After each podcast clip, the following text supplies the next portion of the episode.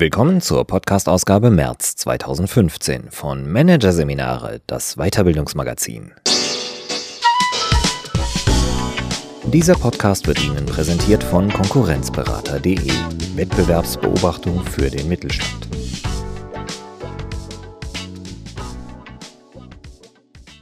Weitere Podcasts aus der aktuellen Ausgabe behandeln die Themen Verkaufen heute, Türöffner Ehrlichkeit und Zukunftskompetenz Neugier.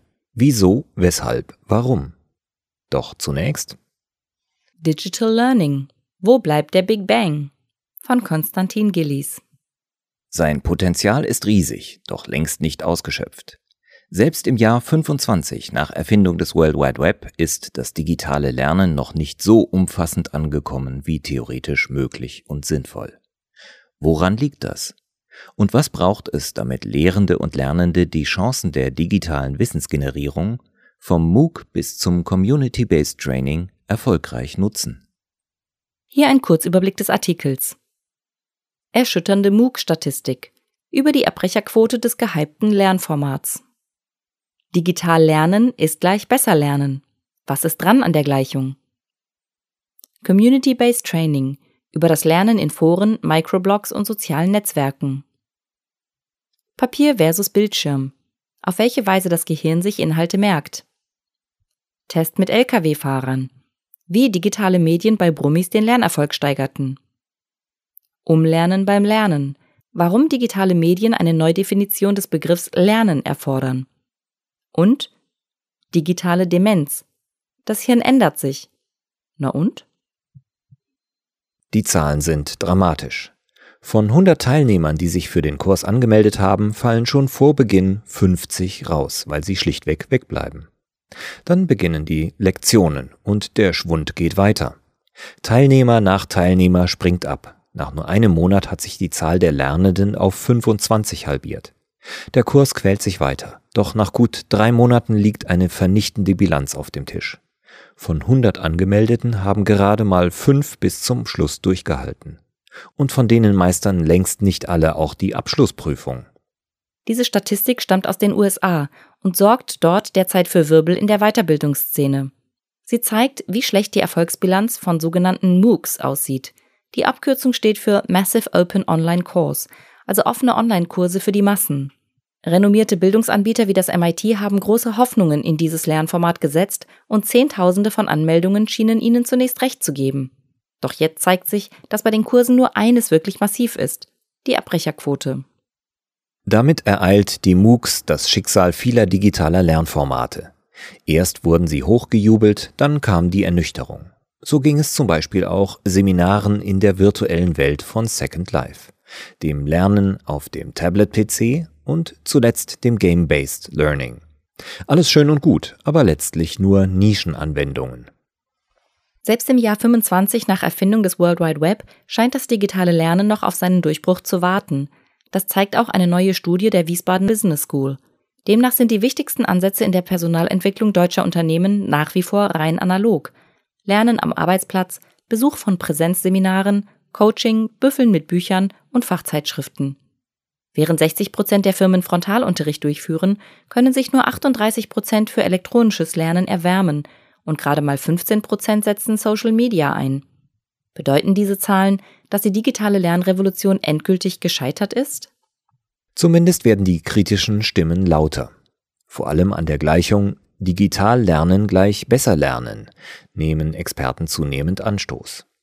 E-Learning hat keine höhere Wirkung als normales Lernen, findet zum Beispiel Gerald Lemke, Studiengangsleiter Digitale Medien an der Dualen Hochschule Baden-Württemberg.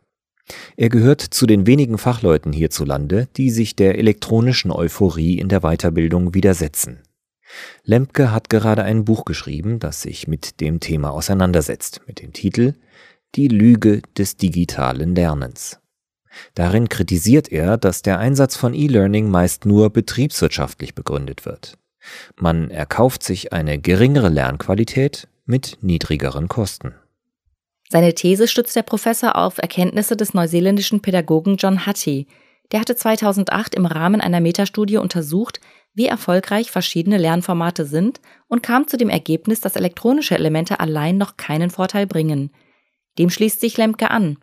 Er sieht nicht nur klassische Web-based Trainings kritisch, sondern auch den neuesten elektronischen Weiterbildungstrend, das sogenannte Community-based Training. Er glaubt nicht, dass Menschen, die über Foren, Microblogs und soziale Netzwerke verbunden sind, sich automatisch gemeinsam Wissen aneignen. Was stattfindet, ist nicht Lernen, sondern nur ein Austausch von Informationen wie Hast du die Lösung zur Aufgabe 1? Mit seiner kritischen Haltung gehört der Hochschullehrer zwar zu einer Minderheit, allein steht er jedoch nicht. Nach Jahren der Technikbegeisterung werden die Versprechen der Digital-Evangelisten zunehmend hinterfragt. Bildung für alle zum Beispiel. Mit diesem Anspruch sind gerade die Anbieter von MOOCs gestartet. Doch in der Praxis wird er nicht eingelöst. Im Gegenteil. Eine Studie der University of Pennsylvania ergab, dass MOOCs vor allem von Menschen absolviert werden, die einen offenen Kurs überhaupt nicht gebraucht hätten. Es ist der junge, schon gut ausgebildete akademische Nachwuchs aus den Industriestaaten. Die Vision vom indischen Angestellten, der nebenher via MOOC einen Abschluss erwirbt, bleibt genau das, eine Vision. Mit anderen Worten, digitale Lernmedien scheinen nicht der große Integrator zu sein, den viele erhofft haben. Kritiker Lemp gesagt, letztlich zeigen sich auch hier die gängigen Lerntypologien. Will sagen, wer über eine hohe Selbstdisziplin verfügt und motiviert ist, der brilliert beim E-Learning. Doch das hätte er auch im Präsenzunterricht getan oder auf der Fernuniversität alten Typs. Für Lemke steht fest, dass nicht mehr Menschen den Lernstoff aufnehmen, nur weil der Stoff im Netz steht. Unter Beschuss kommen aber nicht nur neue Lernformate, sondern zunehmend auch die digitalen Medien an sich. Im vergangenen Jahr etwa haben Forscher der amerikanischen Princeton University herausgefunden, dass Personen, die sich während eines Vortrags handschriftlich Notizen machen, den Vortrag besser verstehen als Zuhörer, die dafür den Laptop verwenden. Außerdem bemerkten die Forscher, dass Mittipper sich deutlich mehr Notizen machten als Mitschreiber, die es meist mit Stichworten bewenden ließen. Anscheinend verführt die Tastatur zur Überdokumentation und in der Folge zu schlechterem Zuhören. So scheint die Princeton-Studie also nur eine Botschaft zu vermitteln. Wer aus einem Vortrag wirklich etwas mitnehmen will, schaltet seinen Rechner aus und zückt den Kuli. Ein weiterer Tiefschlag für Verfechter des elektronischen Lernens kam zuletzt von der Universität Stavanger, Norwegen. Dort führte die Wissenschaftlerin Anne Mangen mit 72 Zehnklässlern einen Test durch. Eine Hälfte der Gruppe las einen Text als PDF auf dem Bildschirm, die andere ausgedruckt auf Papier. Danach stellte man den Probanden Fragen zum Textverständnis. Das Ergebnis? Die Bildschirmleser konnten sich deutlich schlechter an den Inhalt erinnern. Als möglichen Grund nannte Mangen die fehlende Möglichkeit, das Medium zu berühren. Ähnliche Tests an der Universität im kanadischen Alberta kamen unlängst zu einem ähnlichen Schluss. Sind die Lernenden vor den Displays also wirklich auf dem Weg in die digitale Demenz? Mit dieser Wortschöpfung hatte der Neurowissenschaftler Manfred Spitzer 2012 für Aufregung gesorgt. In einem Buch mit dem gleichnamigen Titel stellte der Mediziner die These auf, dass sich digitale Medien, vor allem Computerspiele und soziale Netzwerke, schädlich auf die Entwicklung von Jugendlichen auswirken. Die Folgen von zu intensiver Nutzung seien geistiger und körperlicher Verfall, sozialer Abstieg, Vereinsamung, Stress und Depression. Das Echo auf Spitzers Buch hätte extremer nicht sein können.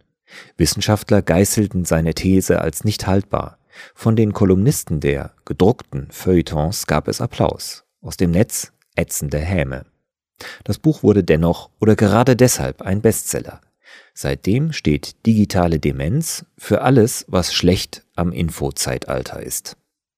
In diese Stimmung scheinen auch Meldungen zu passen, die derzeit aus den USA kommen. Ausgerechnet im Silicon Valley, dem Zentrum der digitalen Kultur, boomen Waldorfschulen, die den Eltern versprechen, ihren Kindern auf rein analogem Weg Bildung zu vermitteln – so berichtete die New York Times unlängst, dass viele Topmanager von Apple, Google und Yahoo Schulgebühren in Höhe von 17.750 US-Dollar pro Jahr dafür zahlen, dass ihr Nachwuchs computerfrei aufwächst. Und die gleiche Zeitung weiß zu berichten, dass Steve Jobs zu Lebzeiten seinen Kindern das iPad vorenthielt.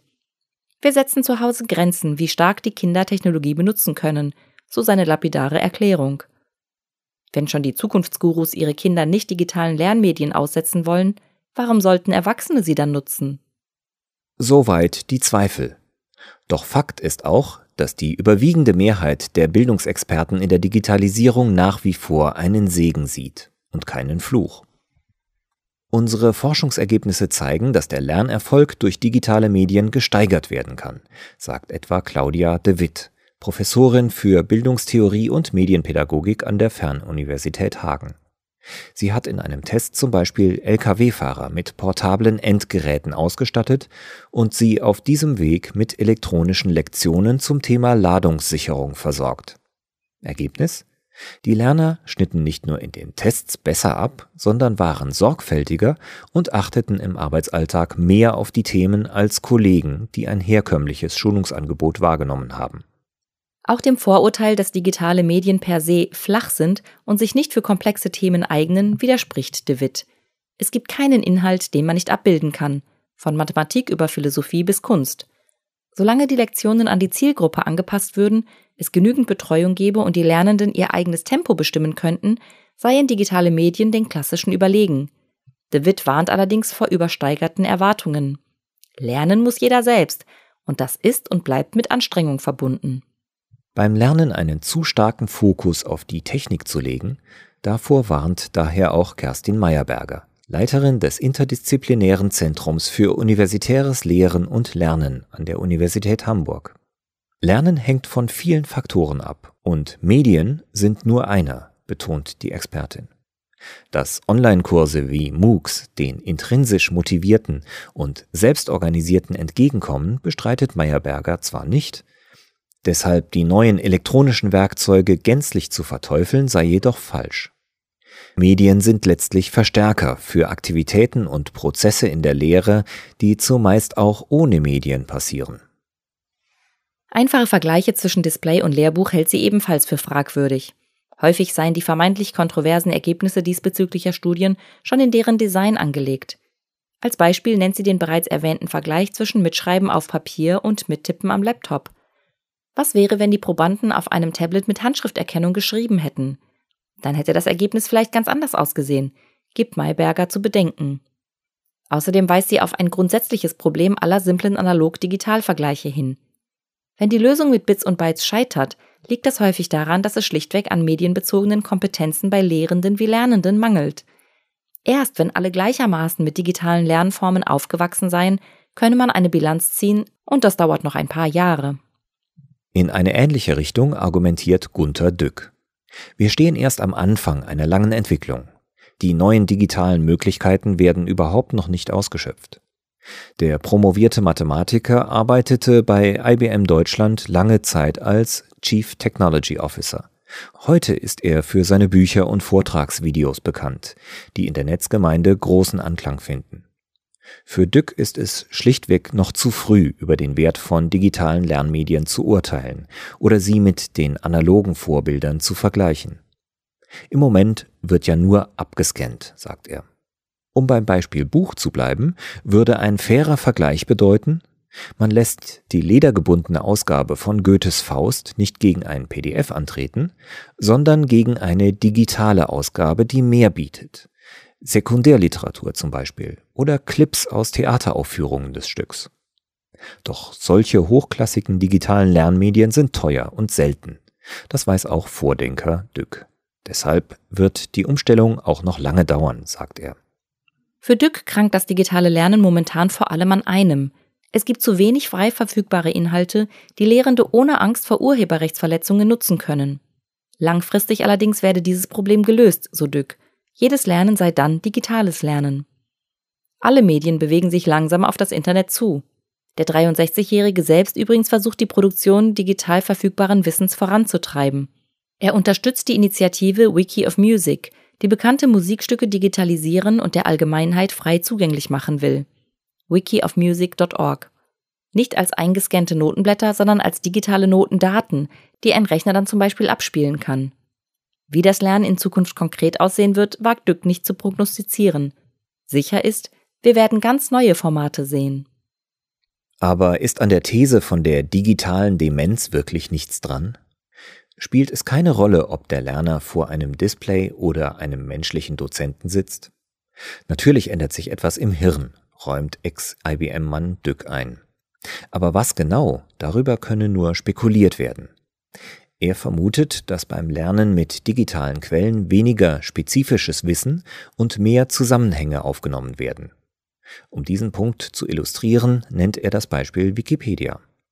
Hier findet sich zu vielen Themen eine Rubrik mit dem Titel Kritik, die auf andere Ansichten zum jeweiligen Thema verlinkt. Das animiere dazu, auch diese Quellen zu lesen und sich ein umfassenderes Bild zu machen, so Dück. In einen solchen Diskurs ziehen sie Bücher nicht hinein. Insgesamt kann Dück die Ablehnung der digitalen Welt nicht verstehen, allein schon aus seiner eigenen Biografie heraus. Er selbst, Abi-Jahrgang 1969, ist in einem 470 Einwohnerdorf groß geworden und hat seine gesamte Bildung aus einer Bibliothek gezogen, die am Bahnhof für Fahrschüler eingerichtet war. Ohne sie hätte er in der vordigitalen Zeit keinen Zugang zu Wissen gehabt, betont Dück. Soll das besser gewesen sein?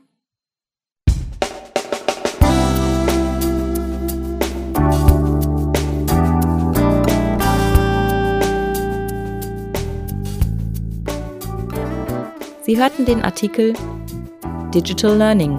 Wo bleibt der Big Bang? Von Konstantin Gillies aus der Ausgabe März 2015 von Managerseminare, produziert von Voiceletter.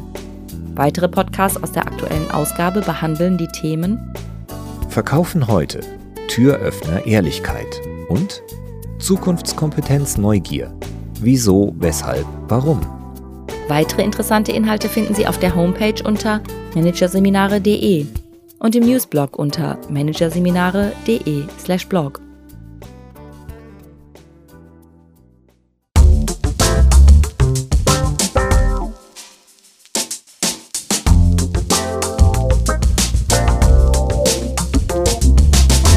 Das war der Podcast von Managerseminare, das Weiterbildungsmagazin. Ausgabe März 2015. Dieser Podcast wird Ihnen präsentiert von Konkurrenzberater.de. Wettbewerbsbeobachtung für den Mittelstand.